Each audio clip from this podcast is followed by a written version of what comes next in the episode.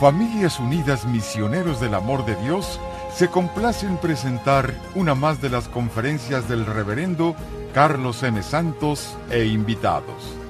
Dispónganse a participar y disfrutar de estos mensajes de crecimiento espiritual, formación humana y superación personal.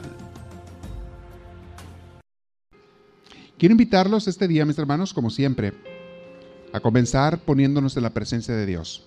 Los invito a que nos sentemos derechitos. Si sentados, descansen sus manos en su regazo, como ustedes deseen. Si pueden juntas, mejor. Los invito a cerrar los ojos, todos los que puedan hacerlo. A respirar profundo. Y al respirar profundo vamos a empezar a llenarnos de, ese, de esa vida de Dios. No nada más la vida del cuerpo, también la vida del alma Vamos a pedirle al Señor que en este aire que respiramos nos llene, nos llene y nos haga uno con Él. Respiren profundo, mis hermanos. Comiencen a invocar con su alma a Dios, a llamarle. Y todos los que están aquí, jóvenes, adultos, niños, quien quiera que esté escuchando, llame e invoque a Dios y deje que Dios comience a llenarle por dentro y por fuera, porque siempre que tú le llamas con sinceridad, Él no se niega. Una vez más, respira profundo y dile así desde tu corazón, ahí en tu interior, Señor mío, yo te recibo. Ven a este corazón humilde que te llama, ven a estos hermanos míos y a mí que estamos reunidos en oración y haznos sentir tu presencia santa. Haznos sentir esa alegría y esa paz y ese gozo que tú das y para algunos que quizá lo necesiten, la sanación también. Concédenos estar puros, limpios y sanos en tu presencia, Dios nuestro. Concédenos estar llenos de ti. Hoy te alabamos, Señor, desde el corazón te llamamos, te invocamos, te deseamos. Ven y danos también tu Espíritu Santo, Señor. Si alguna de mis hermanos que anda aquí trae una carga, quítasela en este momento, Señor, te lo pido. Pero tú, hermana, hermano, entrégale esa carga a Dios. Entrégasela. Confía en Él. Abandónate a Él. Déjale al Señor llevar las riendas de tu vida entrégaselas por favor y dile mi vida es tuya. Y síguele orando al Señor diciendo, Padre, soy tuya, soy tuyo y quiero ser así siempre. Te pido, mi Dios, que bendigas mi caminar, pero que sea por tu camino. Bendice, Señor, mi, mis deseos, mis intenciones, mis propósitos, mis planes pero que no sean míos, Señor. Si algunos no son de acuerdo a tu voluntad, cámbialos, por favor, o ilumíname para yo cambiarlos también. Quiero llevar tu voluntad, Señor, y tus deseos y tus planes. Quiero ser una persona que viva en ti. Quiero ser una persona que esté llena de ese gozo, esa alegría y esa libertad que tú ofreces a los que están contigo, Jesús. Señor Jesús, te bendigo, te alabo, te adoro y te glorifico. Y con mis hermanos que están aquí, ahora te damos gloria y vamos a quedar en tu paz y reunidos en tu Espíritu Santo. Contigo Jesús aquí en medio y alabando al Padre Celestial. Y todos juntos te decimos, gloria al Padre, gloria al Hijo y gloria al Espíritu Santo, como era en un principio, sea ahora y siempre, por los siglos de los siglos. Amén. Les pido que respiren profundo, mis hermanos. Hace rico respirando profundo, muy bien. Poco a poco vamos a abrir los ojos y a gozar la vista. Gocen el don de la vista.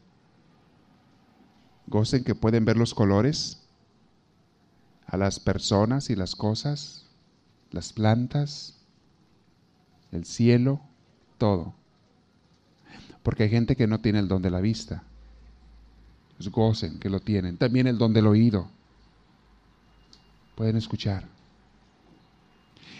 ¿Alguno de ustedes se puso en oración de tal manera que recibió la paz de Dios en esta oración? ¿Quién? Levante la mano. ¿Quién de veras? Oh, bastantes, bendito Dios. ¿Se fijan cómo cuando uno se pone en oración así con Dios, así en abandono, en entrega, Él te llena de su paz? Es una de las cosas que voy a hablar hoy. Y que el enemigo no quiere que tú sepas cómo llenarte de la paz de Dios. En cualquier momento, a cualquier hora, en cualquier circunstancia. El enemigo no quiere que sepas. Te lo voy a hablar hoy en este día sobre ese punto también. Tanto jóvenes como adultos, eh, muchas veces, o sea, somos atacados constantemente para separarnos de ese caminar de paz y tranquilidad con Dios. Pero no vamos a dejar que el demonio gane. Entre los secretos que les descubrí la vez pasada, uno de ellos era, el demonio no le llega en fuerza ni a la uña del dedo chiquito del pie izquierdo de Dios.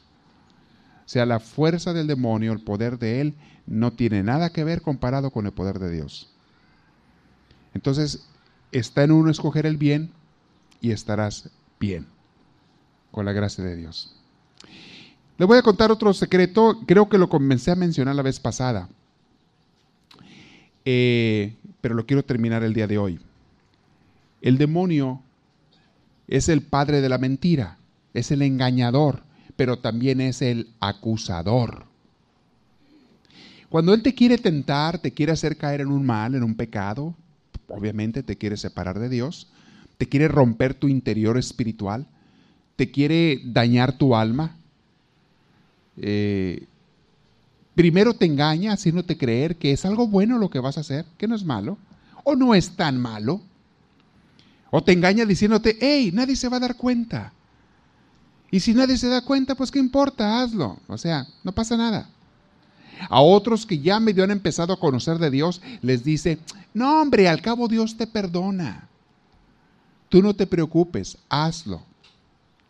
Una vez que la persona cae en el engaño de Satanás, cae en el pecado, en el mal, cualquiera que sea, cada quien tenemos debilidades diferentes. Una vez que la persona cae en ese engaño, en ese pecado, entonces se te voltea el otro. Ya no es tan tu amigo como se quería presentar. Se te voltea y comienza a acusarte. Comienza a decirte, viste lo que hiciste. Eres un gran pecador, pecadora no mereces arrimarte a Dios. No puedes ya estar en su camino. Te empieza a acusar. Por eso se le llama el Apocalipsis. Perdón, el Apocalipsis se le llama el acusador. Y le voy a leer Apocalipsis capítulo 12, versículo 10 y siguientes. Dice lo siguiente. Ahí. Luego oí en el cielo un gran clamor. Dice así. Han llegado ya la salvación y el poder y el reino de nuestro Dios ha llegado ya la autoridad de su Cristo, porque ha sido expulsado el acusador de nuestros hermanos, fíjense, ha sido expulsado el acusador de nuestros hermanos, o sea que al último Dios siempre gana, pero ha sido expulsado el acusador de nuestros hermanos, el que los acusaba día y noche delante de nuestro Dios. Ellos lo han vencido por medio de la sangre del cordero y por el mensaje del cual dieron testimonio. Lo han vencido por medio de la sangre del cordero. Y aquí le voy a pasar al siguiente secreto que el enemigo no quiere que sepas. Pero quiero que quede claro esto. Él es el acusador, se hace pasar por un falso amigo. Y no siempre te habla directamente él, muchas veces te habla a través de personas. Hay muchos falsos amigos entre las personas. Cuídense de los falsos amigos. Lo primero que tienen que cuidar desde que están niños, pero más cuando están jóvenes. Y para eso los papás ayuden mucho a sus jóvenes educándolos o guiándolos o enseñándoles. Lo primero que tienen que cuidar, jóvenes y claro, también adultos, son las amistades.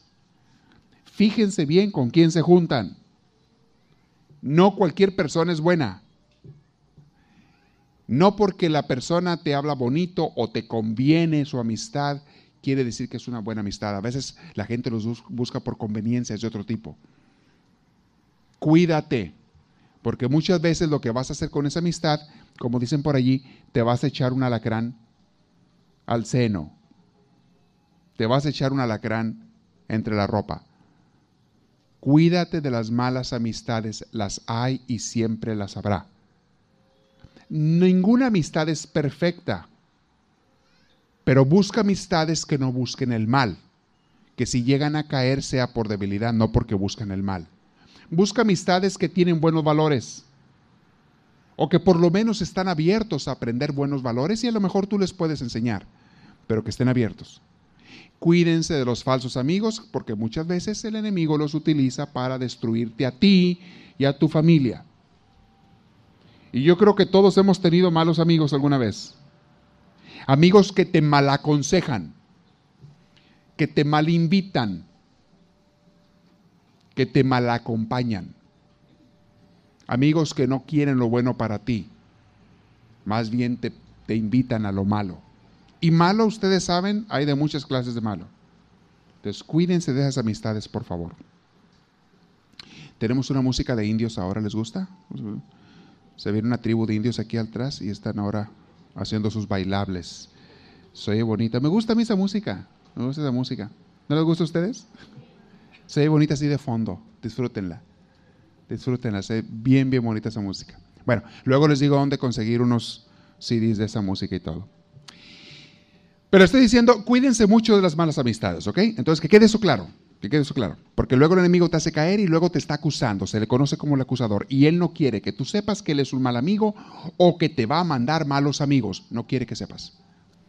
También mucha gente a veces me dice, pero es que, pobrecito ese amigo que tengo, pobrecita esa amiga que tengo. Es que yo sé que está mal, pero a lo mejor yo tengo que ayudarle. Y resulta que el que te ayuda es él a ti a hundirte. No, no a salirte del hoyo. Te hunde. Cuidado.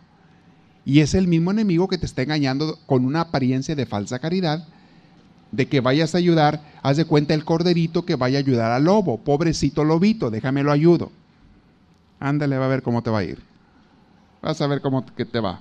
El ratoncito va a ayudar a la víbora. Pobrecita víborita, déjame la ayudo a ver si cambia su manera de ser. Ah, te va a tragar vivo lo que va a hacer la víbora. Entonces, si no tienes la capacidad y si la otra persona no tiene el deseo de cambiar, no caigas en el engaño de querer ayudar o convertir a gentes que más bien ellos te van a convertir a ti al mal, porque son mucho más fuertes. Hay mucha gente de buena intención pero muy débil, que comienzan a caminar con Dios o ni siquiera han comenzado. Y ya se sienten muy salsas y dicen, yo ya puedo convertir al mundo entero y ya puedo ayudar a no sé cuántos. Cuidado, ese es un orgullo falso que te va a llevar a caer. Pasa mucho también en los jóvenes. Y les digo este mensaje a los jóvenes, para que lo pasen a más jóvenes. Cuídense de eso de que, ah, sí, mi amigo anda en el mal camino, pero yo no. Yo no voy a caer en eso. Sí, es mi amiga, pero yo no hago lo que ella hace. Es un gran engaño en el que caen muchos jóvenes y luego al rato están igual que el otro. ¿Por qué? Porque hay un dicho muy cierto, muy sabio, que dice, el que entre lobos anda, ¿qué? Aullar se enseña. Hay otro dicho muy sabio que dice, dime con quién te juntas, con quién andas, y te diré quién eres. Y si tú quieres conocer una persona, no te fijes en su cara ni, en lo que te dice ni en las apariencias. Fíjate en sus amistades y te das más idea de qué persona es. Por las amistades. Es una manera que puedes conocerlos. Entonces, tengan cuidado en eso y no se dejen engañar con un falso orgullo de que uno se cree grande y que no voy a caer, sí caes, porque aunque no te des cuenta te están influenciando. De igual manera, cuando te juntas con gente buena, aunque tú no sepas al principio o se te haga imposible ser como ellos, poco a poquito te empiezan a influenciar y te empiezan a ser una persona buena. Y tú empiezas a cambiar. Se te pega con el que andes, hasta la manera de hablar, las palabras que usas, las ideas que compartes o que piensas, a veces hasta la manera de reír te empiezas a reír como otras personas. Y algunas veces te critican, mm, ya estás igual que tu amigo fulano de tal. Ya hablas igual que aquel o que aquella. Ya mira, hasta te vistes igual. Ya van a los mismos lugares. ¿Por qué? Sí, es cierto. Sí es cierto. Se influencian las personas cuando se juntan. Entonces, júntate con personas buenas en lugares buenos. Porque la gente buena, como norma general, las vas a encontrar en lugares buenos. De igual manera, como norma general, la gente mala la vas a encontrar en lugares malos. Pues es muy simple, es muy lógico. Cada quien busca lo suyo. Cada quien busca lo que le interesa. No esperes a gente buena encontrártelas en el bar o en la cantina o en el baile del fin de semana donde hay desorden y exceso de alcohol y drogas. No esperes allí encontrarte a gente buena. ¿Cómo vas a encontrar gente buena ahí? Si le mientes malo, ah, no, es que yo no hago, otros hacen, pero yo no. Vas a terminar igual, no te hagas. No te hagas. Hay gente que no sale de esos lugares y, te quieren hacer creer que ellos no hacen eso. Hey, si no lo haces, ya no tardas en hacerlo, no te preocupes. Y a lo mejor ya lo haces, pero no me quieres decir. Me quieres engañar. Entonces, en lugares buenos hay gentes buenas, en lugares malos hay gentes malas. Hay quien va a buscar novio en esos bailes donde hay desorden. Y si se lo encuentran. Ajá, claro. Pues hay muchachos allí. Pero ¿qué noviecitos se van a encontrar? Ahí te lo encargo. Luego andan sufriendo y llorando y que les fue mal en la vida. Ay, pobrecita de mí. No, no, pobrecita no. Mencita de ti, que es otra cosa. Tú fuiste y quisiste ir a donde quisiste ir y ahí no era el lugar.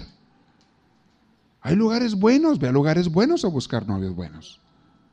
O sea, dime con quién andas y te diré quién eres. Pero bueno, este, no quieras encontrar tampoco, como les he dicho, muy buena consejería espiritual en la lavandería, por favor. Ahí no es para eso. Ahí no es para eso. Ahí agarras de todo. ¿Qué te van a aconsejar ahí? Líbrenos el Señor. Cada tontería que oyes ahí. Y mucho menos de esos astrólogos y de esos locos que están por ahí en la televisión y peor, hay quien busca de ahí su dirección espiritual. Y les habla por teléfono a cuatro dólares el minuto para pedir consejería espiritual. Hay gente que hace eso, aunque no lo crean. Se gasta sus buenos dólares para recibir un mal consejo, pero que se haga bonito. Se oye bonito, le hacen creer, le hacen sentir, le hacen desahogarse por un rato, se desahoga le sacan el dinero y la dejan peor que como estaba. Así es que verán. Entonces, cuidado porque el enemigo nos quiere engañar por ahí. Otro engaño, aquí va otro secreto del demonio que lo voy a compartir, que no quiere que tú sepas. Él fue vencido en la cruz. La razón y el sentido de que Cristo haya dado su vida es para salvarnos a nosotros, a todos.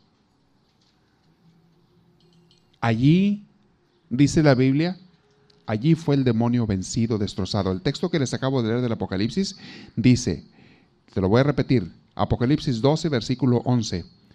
Ellos, o sea, los cristianos, lo han vencido al demonio, está hablando del demonio, lo han vencido por medio de la sangre del cordero. ¿Quién es el cordero? Cristo. Se le conoce como el cordero pascual.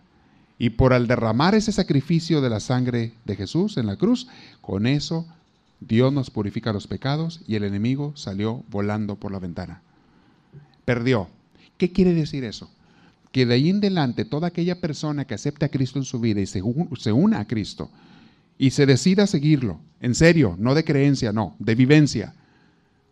Porque mucha gente cree que con la creencia ya la hizo. No, señores, la creencia sin vivencia no sirve para nada. Es pura basura. Tiene que ser creencia con vivencia. Entonces, vivir el seguimiento de Dios, tratar, luchar de hacer el camino de Él, de escuchar sus enseñanzas y ponerlas en práctica, eso es vivencia. Muy bien, fue vencido el enemigo en la cruz. Él no quiere que tú lo sepas. Le voy a leer otra cita bíblica, Colosenses 1.19 y siguientes, dice así.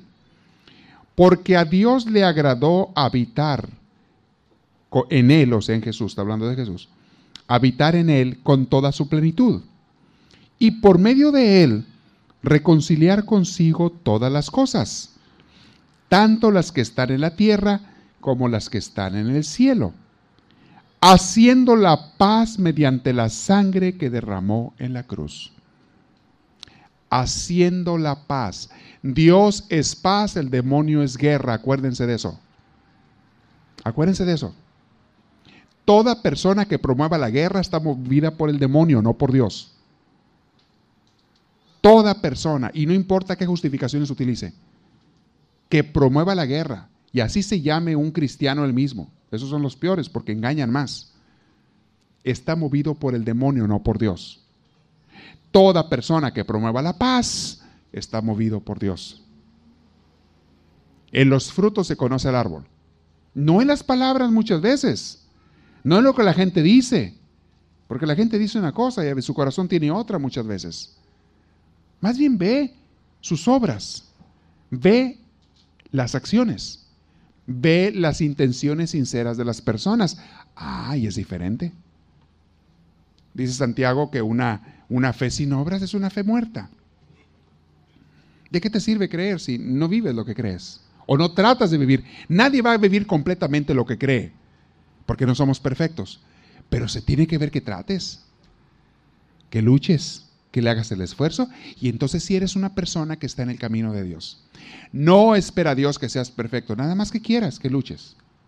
Pues bien, Dios siembra la paz y la siembra en los corazones. Toda persona que venga a tu vida a quererte robar la paz, ya sabes de parte de quién viene, del enemigo. Y toda persona que venga a tu vida a quererte aliviar, a quererte dar paz, a quererte sanar, es una persona que viene de Dios. Oigan bien eso. De esa manera pueden escoger también sus amistades. Y los miembros de la familia con los que vas a convivir más y a los que les vas a sacar un poquito la vuelta. Porque en la familia misma tenemos a veces las malas amistades o las buenas amistades. Y no, no vas a ser grosero con nadie, no vas a faltar a la caridad y al amor, claro que no, pero no vas a permitir que te dañen a ti o a tu familia en nombre supuestamente por, por la caridad que tú quieras practicar. Tienes que cuidar eso y protegerlo. Entonces, el que siembre la paz viene de Dios.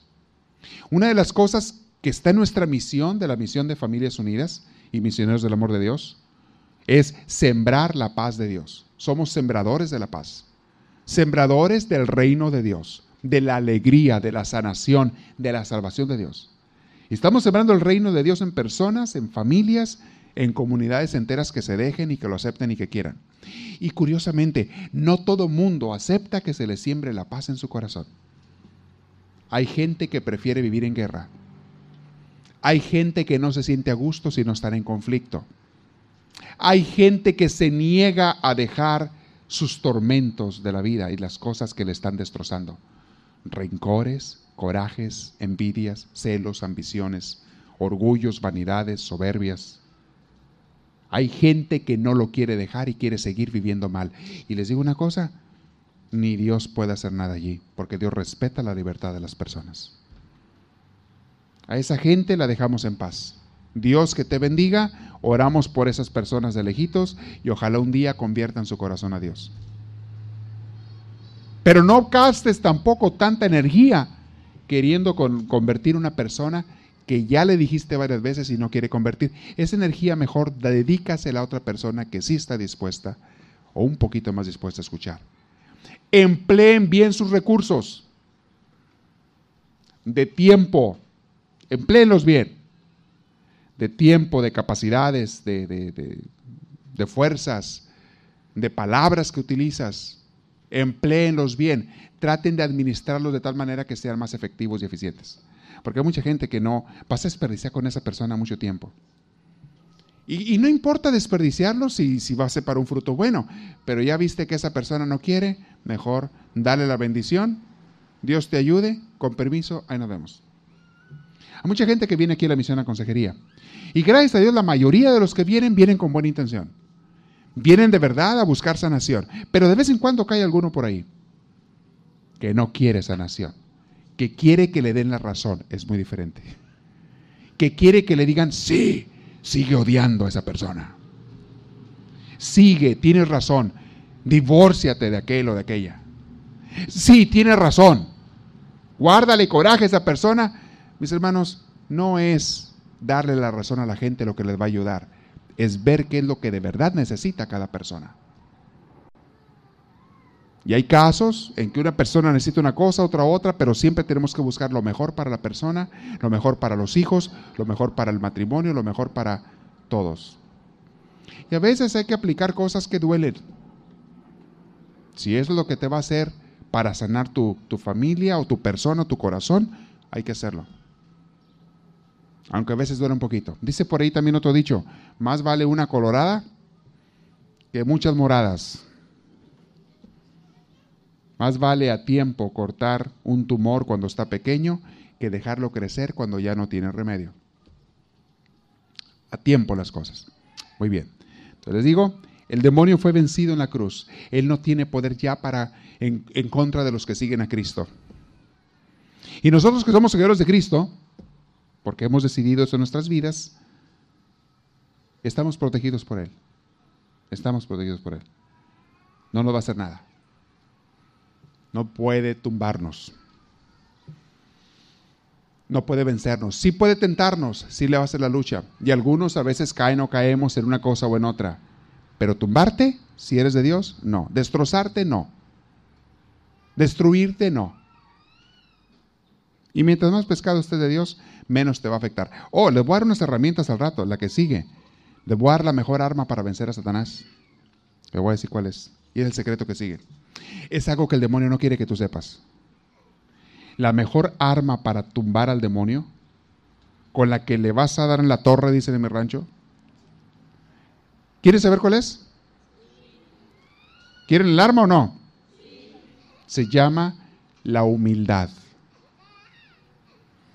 Con la humildad lo destrozas. Lo haces que salga corriendo con la cola entre las patas. Se va. No te puede hacer nada.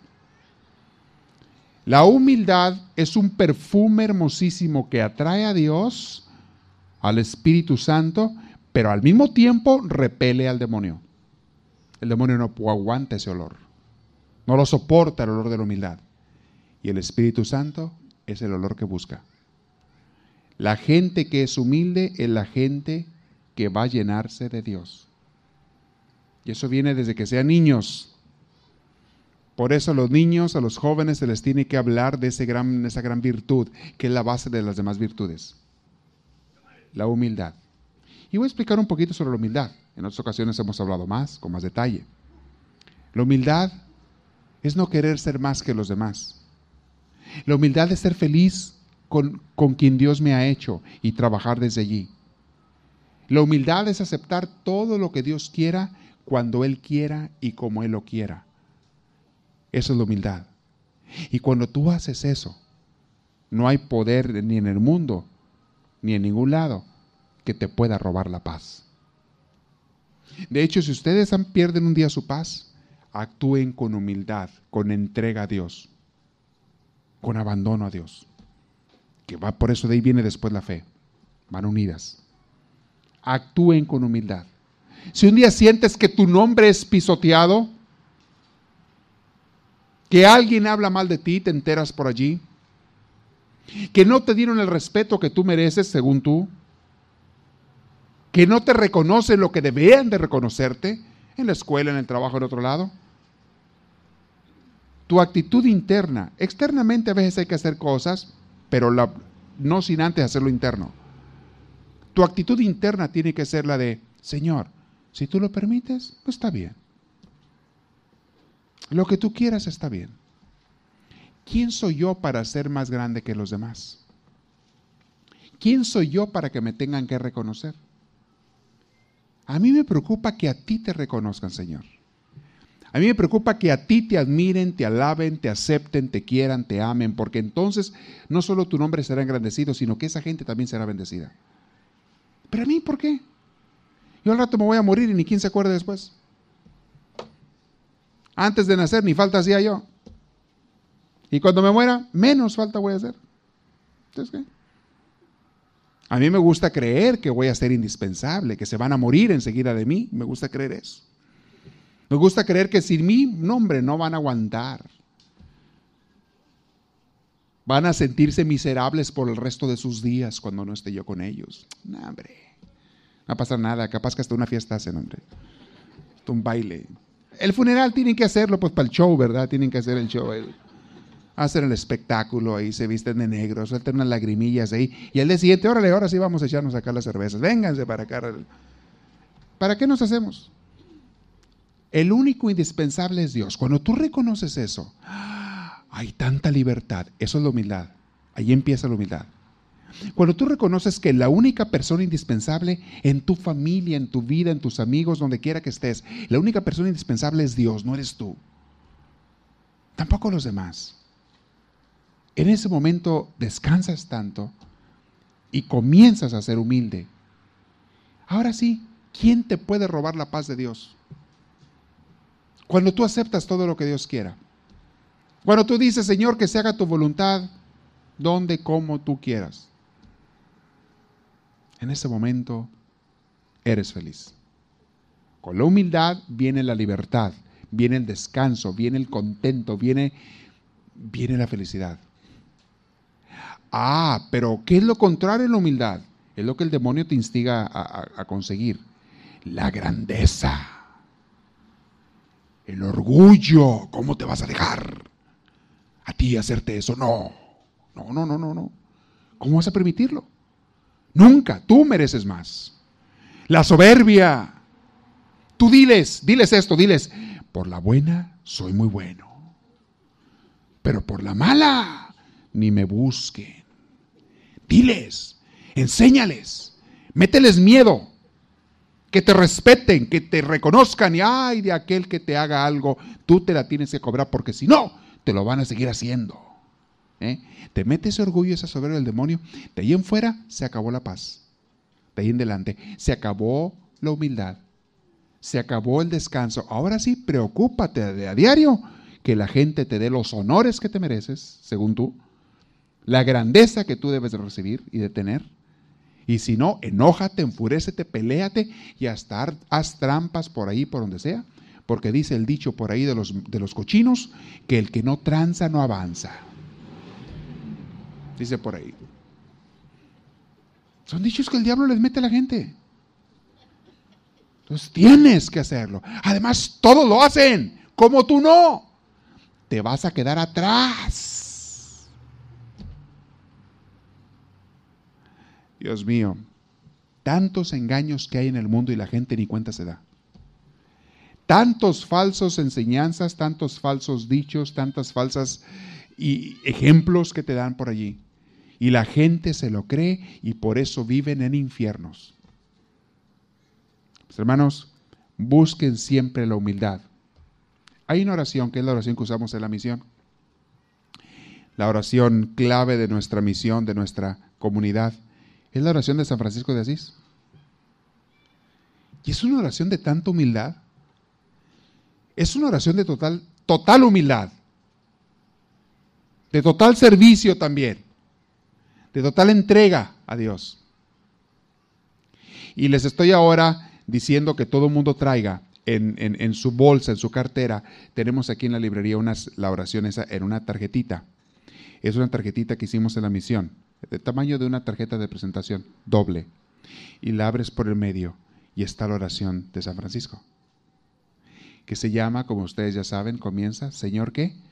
Hazme un instrumento de tu paz hazme un instrumento de tu paz. O sea que voy a buscar mi grandeza o la de Dios y ayudar a los demás. Que donde haya odio lleve qué? Tu amor. Donde haya pleito lleve yo tu paz. Donde haya injuria lleve yo perdón. Donde haya duda lleve yo tu fe. Señor, dice la segunda parte, que no busques ser consolado, sino consolar. Ser comprendido, sino... Entonces, cuando tú empiezas a hablarle a Dios, tu vida cambia. Esa oración, cárguela cada quien en su bolsa o en su billetera. Y en el momento, yo les aconsejo que todas las mañanas al levantarse la hagan antes de empezar el día. No empiecen el día sin hacerla meditada, aunque sea 3, 4 minutos. No, no, de, no, no rezada, no, no, no. No se les ocurre rezarla, no te sirve de nada rezada. Tiene que ser meditada. Y rezada es leerla de corrido o de memoria. De preferencia no se la aprendan de memoria, hagan la lucha por no aprendérsela de memoria para que tú la leas y la medites cada vez en serio, cada palabra, y la digas del corazón. Una vez que tú la empiezas a decir de memoria y de corrido, ya no te sirve para nada. Ya, ya se acabó.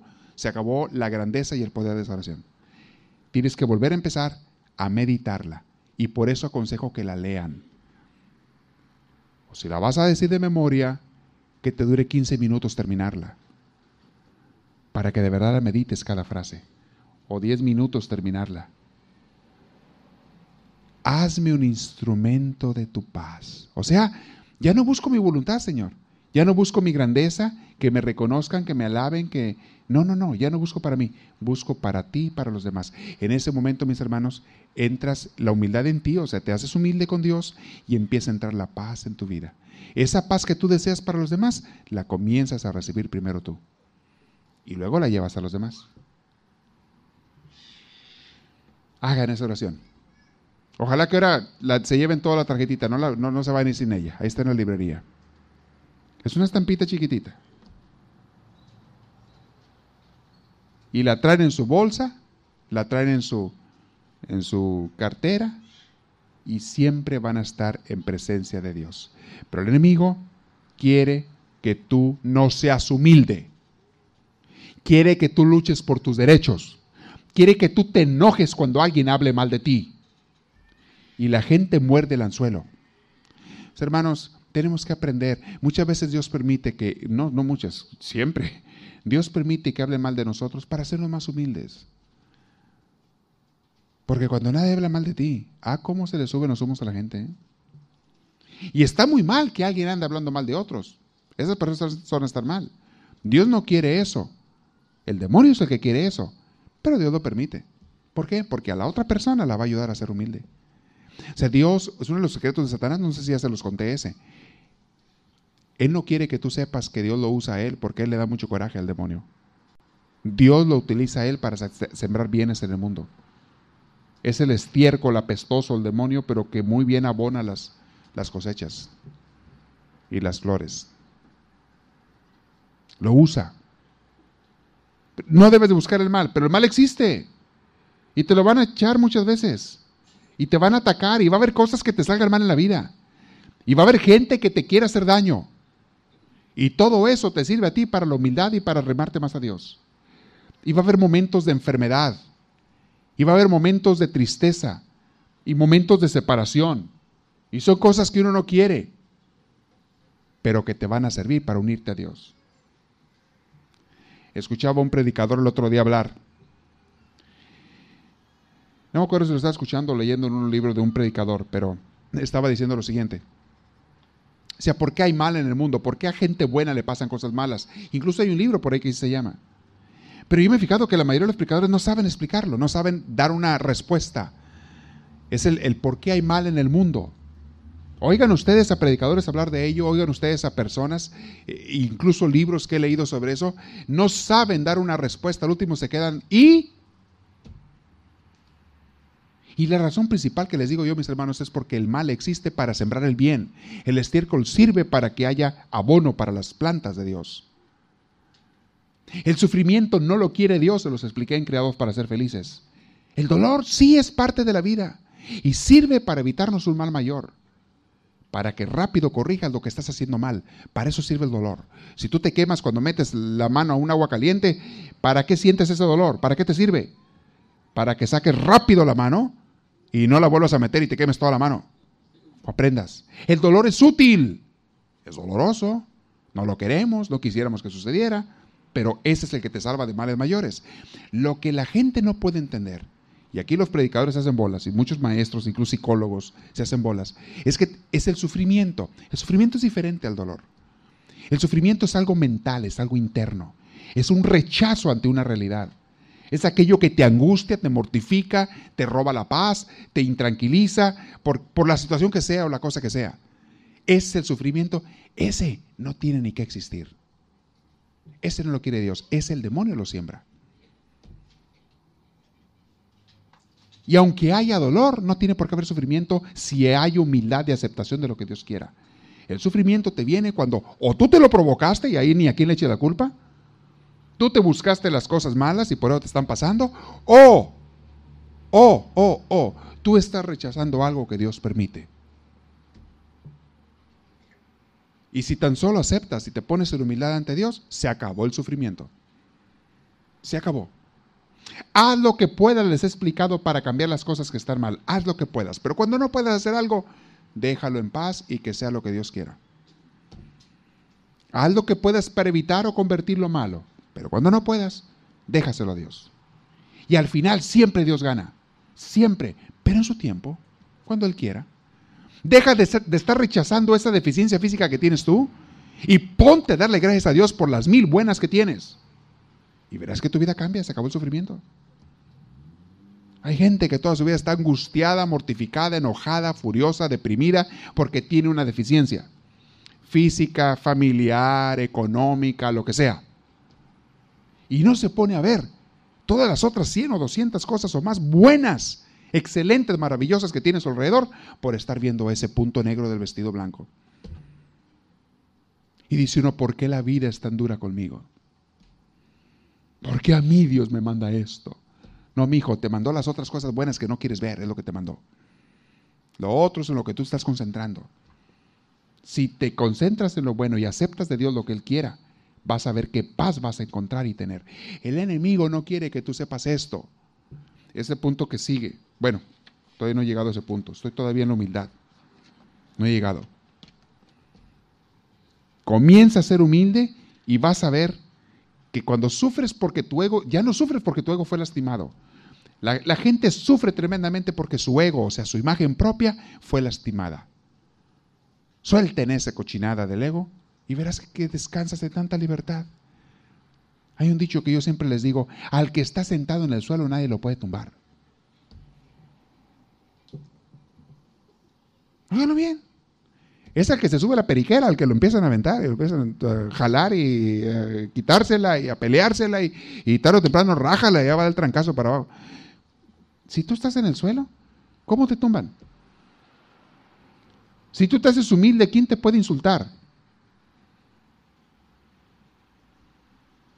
Decía un místico, la gente, hay gente que me quiere hacer daño en la vida, hay gente que me quiere dañar. Me tiran flechas al corazón. Las flechas de las palabras, de las críticas, de los insultos, de, las, de los rechazos, de los desprecios que a veces la gente te hace. Me tiran flechas al corazón. Y algunas de esas personas son de mi misma familia o de gente que consideraba mis amigos. Me tiran flechas al corazón, decía, decía este místico, pero las flechas caen a mis pies. No llegan, porque mi corazón no las acepta. Y yo me rehuso a doblarme a agarrar la flecha y ensartármela yo solo en el corazón. Yo me rehuso, no lo hago. Que es lo que mucha gente hace, o la mayoría de la gente hace. Alguien dice algo y luego, luego empiezan, a, oye, eso que dijo, esa indirecta, ¿era para mí? ¿Era para mí? Se me hace que era para mí. ¿Cómo se atrevió esta infeliz? Empiezan. Me la aventó a mí. Ni sabes ni te consta, y ya te estás empinando a agarrar la flecha para ensartarte a tú solo en el corazón. ¡Ah! La gente le gusta hacer, destrozarse sola. Y luego enojar, ah, no, ya te la ensartaste, ahora súfrele. El enojo, el coraje, la rabia y ver cómo vengarte. Y, a veces te llevas la gran sorpresa que de ti ni estaban pensando en ti. Y, aunque, y otros, aunque estuvieran pensando en ti, pero si no lo aceptaste, ¿qué te hizo? No te hizo nada. el demonio, viene en un punto, ya, ya, me quiero brincar al siguiente punto, porque está muy, de ese va a ser para la próxima, porque está muy intenso, el de cómo, las cosas que te mete en la cabeza el demonio. Este, pero, hey, vuelve al punto de la humildad. Mira, si alguien dijo de mí o no dijo, ah, yo no voy a estar pensando en eso. Yo no voy a darle gusto a Satanás para que me robe mi paz. Yo no voy a permitir, si otra persona está mal y enferma, y dice cosas mal de mí, yo no tengo que pensar que el de la culpa soy yo. El pobrecito, pobrecita es él o ella porque está sacando lo que trae adentro de su corazón. Cuando una persona critica a otra, óigame lo que le voy a decir, en forma de chisme destructiva. Cuando una persona critica a otra, lo que está diciendo no habla de la persona que está hablando, habla del que está, no habla del criticado, habla del que está hablando. ¿Sí me explico? Cuando una persona te diga a ti chismes o críticas de otra persona, acuérdate de esto. De quien más está hablando esta persona es del mismo. Te está explicando qué clase de persona es. Y las cosas que te está diciendo te está explicando lo que trae en su corazón. Una de las cosas que mucha gente habla de otros es la, es la parte sexual. Los escándalos. Ahorita tengo un relajo en el periódico con el alcalde aquí de Los Ángeles. Trae un relajo en los periódicos y cuánto. ¿Por qué? ¿Por qué? ¿Por qué? Porque la gente está hambrienta de sexo. Sedienta de eso. Y les encanta decir, ¡Ah! así taparse la boca. Y, se tapan la boca y pelan los ojos más grandes para ver más. Y paran las orejas para oír más. Esos que le hacen, ¡ah! que se tapan la boca en escándalo, que se asustan por lo que hizo otra persona, fíjense cómo le hacen, fíjense, fíjense. Pelan los ojos más grandes y paran las orejas más grandes, parecen orejas de ratón o de no sé qué así. Orejas de radar, ponen así. Para las orejotas. Así, dime más. Y al día siguiente van y compran el siguiente periódico, pero primera fila lo compran para ver qué más dice. Y al día siguiente otra vez y, olvidan las otras noticias, no les importa, están buscando esa. Bueno, traían el relajo de Clinton, ¿se acuerdan del relajo de Clinton? No, hombre, todo el mundo pegado a las noticias, todo el mundo. Pero los periódicos vendieron, pero de lo lindo, se hicieron ricos con esa noticia, que duró meses o no sé cuánto duró los noticieros, televisión y radio y los chistes y los comentaristas y todos hable y hable y hable y hable y todo mundo oye y oye y oye y oye y oye. Y más hablaban y más oían y más leían. Y se vendió noticia como no tienen idea. En ese tiempo, cuando andaban en el relajo de Clinton, era cuando Osama Bin Laden estaba preparando los ataques de Nueva York. Y él aprovechó ese relajo que traían los americanos acá con el sexo de Clinton lo aprovechó para que no se dieran cuenta, preparar todo, meter hasta estudiantes de aviación al mero Estados Unidos. Aquí estudiaron en Arizona y en esos lugares. Aquí los, los preparó, aquí los entrenó y aquí fueron a ensartar los aviones de las torres mientras los americanos andaban con las noticias del sexo. No nomás americanos, en, en México, en otros lugares andaba la gente con eso. ¡Ah! La gente está hambrienta, sedienta de, del morbo, de, lo que vea. La gente en su mayoría, no sé, no sé qué número de gente, tiene suciedad en su corazón.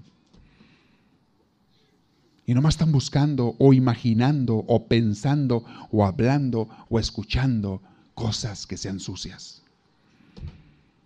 Hay una frase que yo les digo, el marrano piensa que a todo mundo le gusta el soquetal.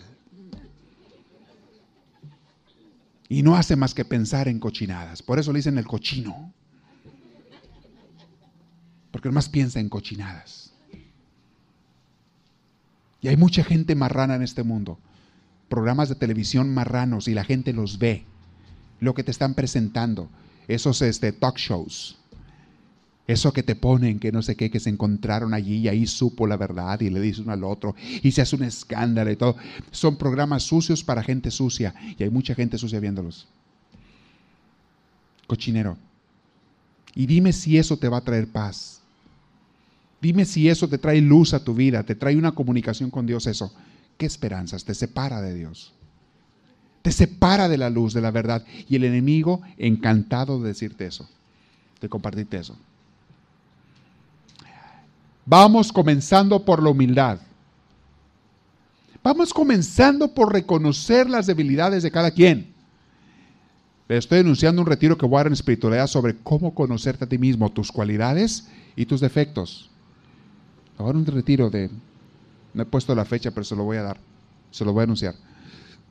Y eso es algo que todo mundo tenemos que hacer. Un estudio. Los jesuitas cuando uno de ellos o las personas, no nomás los sacerdotes, también todos los seglares, todas las personas que quieren meterse en la espiritualidad jesuita, lo primero que te hacen o te piden que hagas es un retiro de 30 días. Te encierras 30 días en un lugar de retiros. Y en esos 30 días vas a descubrir quién eres tú. Y aunque no lo crean, la gente a la edad que sea no sabe quiénes son ellos. La gente no tiene idea de cuáles son sus cualidades ni cuáles son sus defectos porque nunca se han sentado a meditar, a reconocer, a reflexionar. Y una vez cuando sales al treintaavo día, cuando descubres quién eres tú, sales con una luz, se te caen las vendas de los ojos y entonces sí puedes ir a este mundo a hacer lo que tú quieras.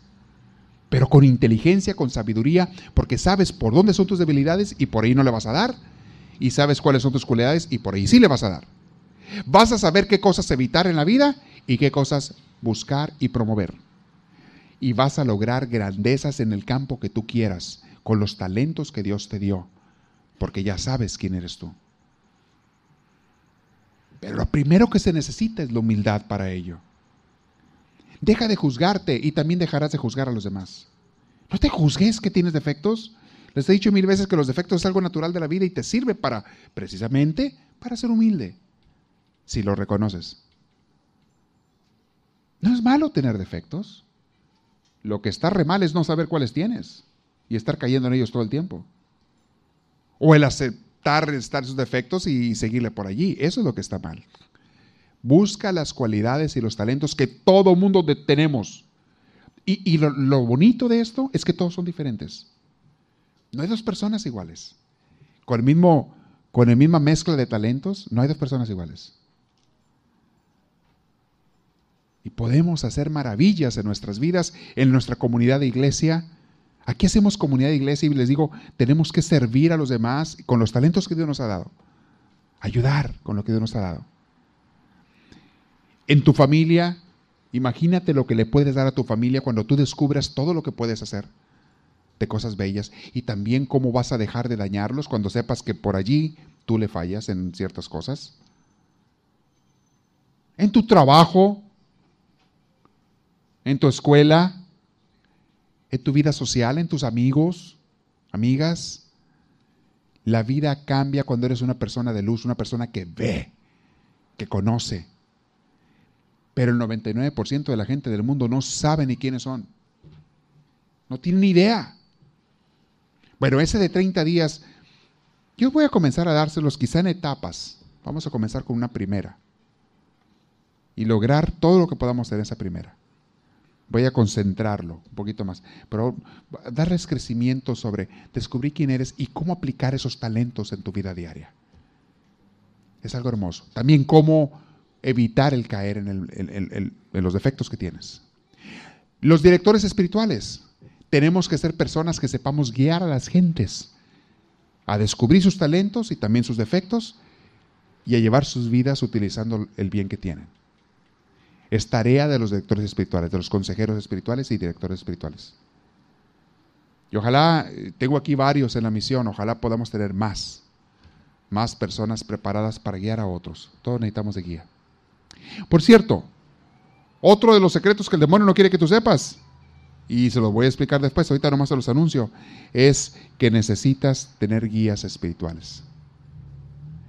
Mucha gente, precisamente también porque no tienen humildad, no aceptan ser guiados. Uh, ya la regaron. Imagínate que tú en tu vida has visto un carro, ni te has subido un carro y de repente dices, yo a mí nadie me enseña, yo me voy a subir y qué, y le voy a dar. Ahí verás cómo te va a ir. Imagínate, tú nunca te has subido un avión y después ya a mí no me importa. A mí dame las llaves del avión, vas y te las robas por ahí y te subes al avión y yo lo voy a volar y qué. Vas a volar tú en pedacitos, es el que vas a volar.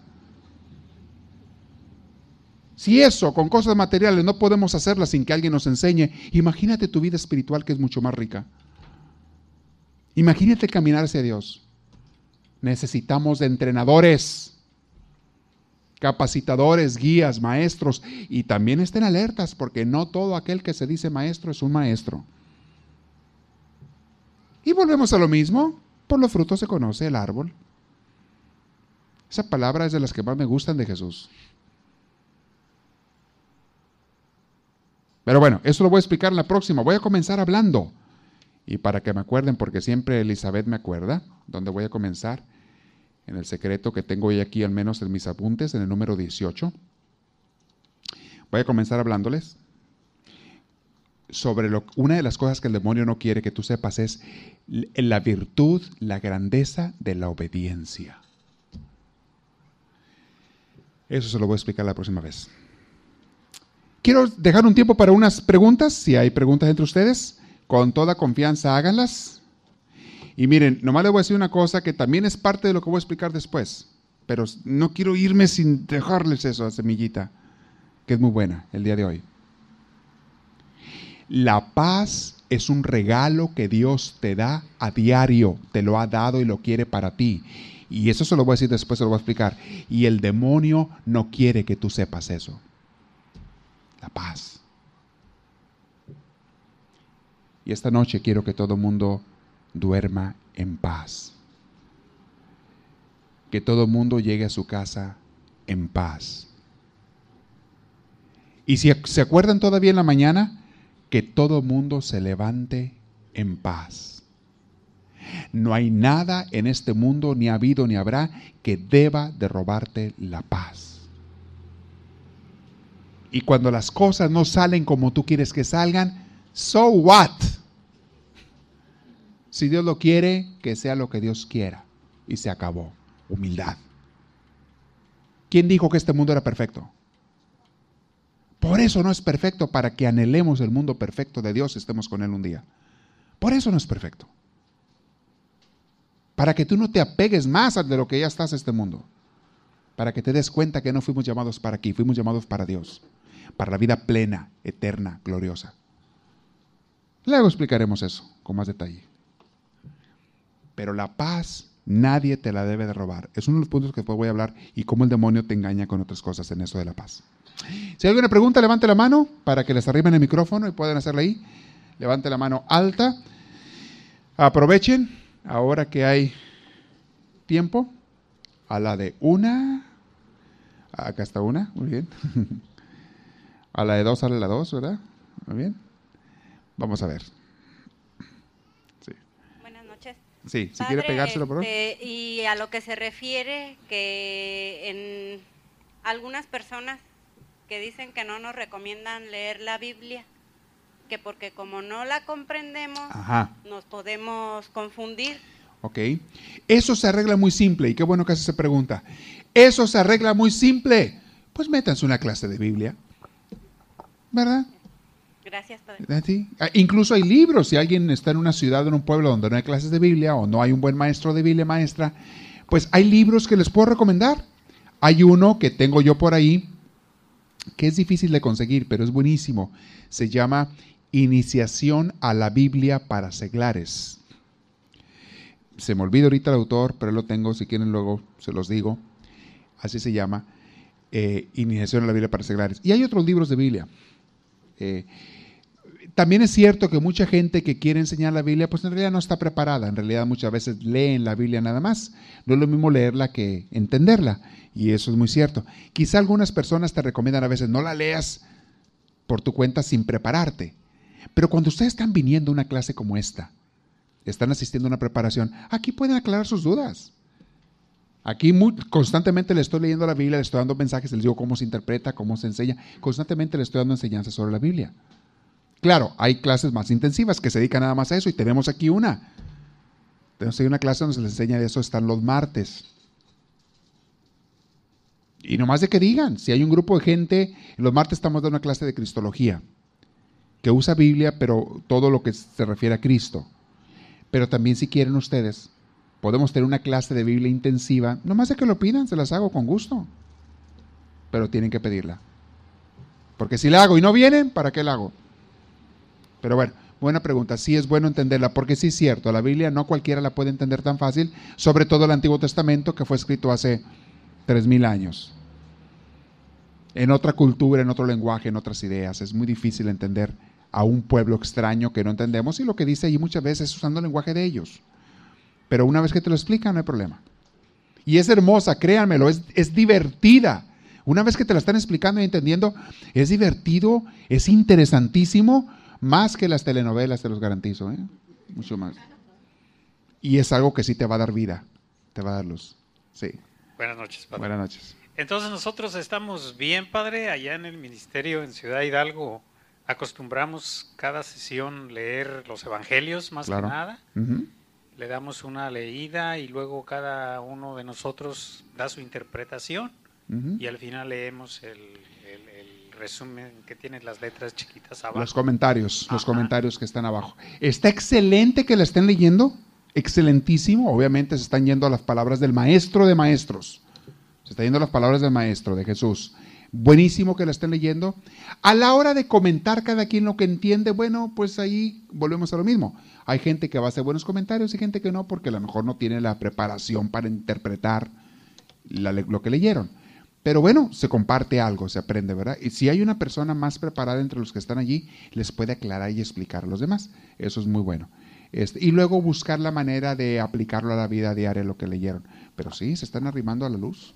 Gracias. están arrimando a la, a la fuente. Y el que se arrima a la fuente de agua viva sale refrescado y bien bebido. ¿Hay tiempo para una pregunta más? Muy bien. Ah, acá está una. Acá está. Sí. Aquí adelante. Oye, hasta otra. Dando mano bien. Creo que viene. Acá adelantito. Buenas noches. Buenas noches. Nomás quiero preguntar, ¿qué piensa usted de todas las religiones que están en el mundo? Que son los intentos del ser humano por alcanzar a Dios. Esas son las religiones del mundo. Los intentos del ser humano por alcanzar a Dios. ¿Y cuántas ideas entre los seres humanos hay? Una, dos, tres. Uf. No te la acabas. Mucha gente se asusta de que haya religiones variadas y diversas y diferentes y con teologías diferentes y enseñanzas diferentes. Yo antes me asustaba de eso, ahora ya no. Ahora lo comprendo perfectamente. Es normal. El ser humano intenta alcanzar a Dios y sus conocimientos son muy limitados para conocer a Dios. Entonces, con las herramientas que tiene, pues escribe una teología o hace una enseñanza y, y demás, y ya de ahí le enseña a los demás. Las religiones, mientras no se dediquen a pelear con otras gentes o unos religiones con otras, mientras no se dediquen a dividir a la gente, mientras no se dediquen a confundir o a explotar a la gente, Mientras no se dediquen a engañar o a imponer. Y sobre todo lo que dije al principio, a pelear de unos con otros. Mientras no se dediquen a eso, pueden ser buenos caminos para encontrar a Dios. Unas mejores, otras peores. O no tan buenas. El problema de las religiones es más bien los, las gentes religiosas. No es tanto las enseñanzas sino la gente que empiezan a crear divisiones y a querer que te dividas de otros porque no creen como tú. Y a criticar y atacar y, y bueno, y todo lo que ustedes ya conocen. Allí las religiones se convierten en una nuisance, dicen en inglés. Se convierten en una peste esas religiones o esas gentes religiosas, digámoslo así. Más bien la gente religiosa, porque se dan en todas las religiones estas gentes. Esas personas religiosas, líderes religiosos o miembros de una iglesia que hacen esas divisiones, pleitos, eh, agresiones y demás, son gente apestosa y apestada que le dan un mal nombre a las religiones y a veces le dan mal nombre hasta a Dios, porque otra gente piensa que ya no quieren arrimarse a Dios por culpa de esas personas. No me asusta a mí que haya muchas religiones. Y les digo, unas te pueden arrimar más a Dios que otras. ¿Cuál religión tiene toda la verdad con respecto a Dios? Ninguna. Ninguna. Dios es infinitamente más grande que las religiones. Eso sí, hay unas religiones que te van a arrimar más a Dios que otras. Pero las religiones, les he dicho también muchas veces, son una escalera para llegar a Dios. No son Dios. Y hay escaleras buenas, y hay escaleras más o menos, y hay escaleras que te van a matar si te subes por ella. Se les van a quebrar los peldaños. Y hay escaleras que sí te llevan a Dios y escaleras que no. Pero el objetivo siempre es llegar a Dios. Y tú puedes llegar a Dios. A través de muchas religiones puedes llegar a Dios. Siempre y cuando tengas una buena persona religiosa que te guíe. Uy, cuando me oigan decir esto, algunos por ahí, pastores o sacerdotes o rabinos, ¡ah! van a pegar el grito en el cielo. Se van a arrancar los pelos y las barbas y los bigotes, se van a arrancar todo. Bueno, pelos a lo mejor ya no tienen, pero se van a arrancar los bigotes. ¡Ah, no es cierto! Mi religión es la única. Van a gritar. Pues de eso estoy hablando. That's exactly my point. A eso me refiero, gente como tú, que quieren dividir a los demás en vez de arrimarlos a Dios. De eso estoy hablando. Esas gentes fanáticas. Bueno, no quiero meterme en este tema porque no acabaría en toda la noche. ¿Tienen toda la noche para hablar de ello? No acabaré de tema. Espero haber respondido a tu pregunta. Las religiones son el intento del ser humano por alcanzar a Dios y muchas veces las religiones son inspiradas por Dios en diferentes maneras y formas, pero más que las religiones diría yo las personas religiosas. Hay personas religiosas, líderes religiosos que son inspirados por Dios y otros que son inspirados por el diablo. ¿Cómo sabes cuál es cuál? Volvemos a lo mismo. ¿Cuál es la frase de oro del Evangelio? Por los frutos se conoce al árbol. Una religión que te tiene atolondrado, atontado y nomás así te tiene así amensado y ni fu ni fa, ni te llevan, ni te... Para esos carritos viejos que ni para atrás ni para adelante y que... Y, muchas son muy viejas esas religiones, ni para atrás ni para adelante y que, y que te sigue igual de, te deja igual de atontado como estabas, pues, pues me dices, tú es buena es mala, te digo, pues, eh, como dijo Echeverría, ni es buena ni es mala, sino todo lo contrario. No sirve para nada. Hey, te dice el pastorcito de ahí, no, es que esta es la religión verdadera, esta es la vera, ¿verdadera qué? ¿Verdadera para qué? Si no avanzas a ningún lado. La gente entra al templo y sale igual que como estaba, o más mensos a veces que como estaban. ¿Es verdadera qué? Vamos siendo honestos, vamos siendo sinceros, vamos hablando con la verdad, vamos viendo la realidad. ¿Para qué nos hacemos tontos? Pero bueno, dije que no quería continuar toda la noche con ese tema. No me empiecen por allí porque me prendo. no, de veras, de veras, acérquense a Dios en serio. Y, si tu religión te está rimando, o, vuelvo a lo mismo, si tu persona religiosa, sacerdote, pastor, monjita, monjito, lo que sea, te está rimando a Dios, adelante, échele ganas allí. Si no te está rimando a Dios, cámbiate antes de que te pudras ahí, ingrato. Y si te está rimando a odiar, a dividir, a criticar a otros, pero sale corriendo por la ventana, bríncate por donde puedas. Salte corriendo porque te va a llevar al infierno ese sacerdote o ese pastor o ese ministro o rabino, te va a llevar al infierno, no a Dios, peleándote con los demás, dividiéndote, criticando, apuntando con dedos. Córrele antes de que te queme con las lumbres del diablo que traes ahí. Cuídense de esas gentes. En cualquier religión. En cualquier religión hay santos y en cualquier religión hay diablos. Hay de los dos. No es en sí entonces la religión. Claro, claro, vuelvo a repetir. Hay religiones que sus enseñanzas están de plano muy zafadas. Y hay otras que están más centraditas. Ninguna tiene la verdad completa de Dios porque nadie la puede tener. Seres humanos nunca conoceremos a Dios completamente. Dios nos habla, Dios nos revela, Dios nos manifiesta y nosotros interpretamos más o menos a como podemos. Pero nadie tiene el conocimiento perfecto de Dios. Si a mí me preguntan qué religión es la que más... Mejor no me meto ahí. Never mind. Never mind. Este, bien, a ver, aquí hay una pregunta. Diga. Que no sea de religiones, por favor. No, de regreso a la paz. A la paz, muy bien, exactamente. Que nunca se debe de perder.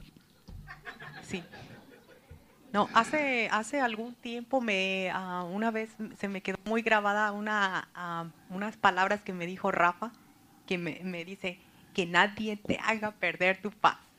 Me la dejé muy grabada en mi mente, pero si, si durante el día y ah, con la luz siente uno la paz, que es muy bonito, ¿por qué de repente eh, se supone que es un reflejo de la paz que tiene uno durante el día, sí. Ah, durante la noche, ¿por qué eh, a veces se pierde la paz en la noche con algunas como pesadillas? Bueno, muy bien. ¿Y qué puede hacer uno para Ok, muy bien. La paz? Miren, la razón por la que alguna gente se intranquiliza en la oscuridad puede ser muy diferentes. Alguna gente porque tiene miedos de la infancia, traumas, le metieron miedo de que ahí atrás de la puerta de la noche está el coco a otro le dijo su mamá, si sales a la calle en la noche, las brujas te van a comer. Al otro le dijeron, no, es que las noches aparece la, señora sin cabeza masticando chicle de ahí de la esquina. Y, le crean a uno traumas. El, miedo te lo meten de... desde niño le meten uno los miedos. Entonces mucha gente trae eso de la infancia, el miedo a la oscuridad. Pero la oscuridad no tiene por qué tener más miedo que la luz. O sea, me refiero a noche y día, ¿verdad? O si son pesadillas, a veces es porque en el día uno trae cosas ahí en, el subconsciente que le están atormentando, o uno piensa en cosas negativas. Pero usted comienza a leer la Biblia antes de dormirse y durante el día medítela y verá si tiene pesadillas, ¿qué va a tener? Va a soñar hasta con Dios. Es mucho lo que estemos pensando en el día y lo que estemos viendo y oyendo. Cuiden mucho sus oídos, por favor, no le metan cualquier basura ahí. Cuiden mucho sus ojos, tampoco le metan basuras. Cuiden mucho todas las cosas que oyen, hablan y demás. Denle cosas buenas, alimento bueno y verá que su, su conciencia está en paz. Y, que no haya traumas de otro tipo y no tiene pesadillas. No tiene. Más que rara vez. Pero generalmente es por lo que en el día traemos. ¿verdad? Bueno, se acabó el tiempo de las preguntas. Voy a continuar con el tema. El siguiente Esperamos que esta reflexión les haya fortalecido en su progreso y crecimiento, tanto humano como espiritual.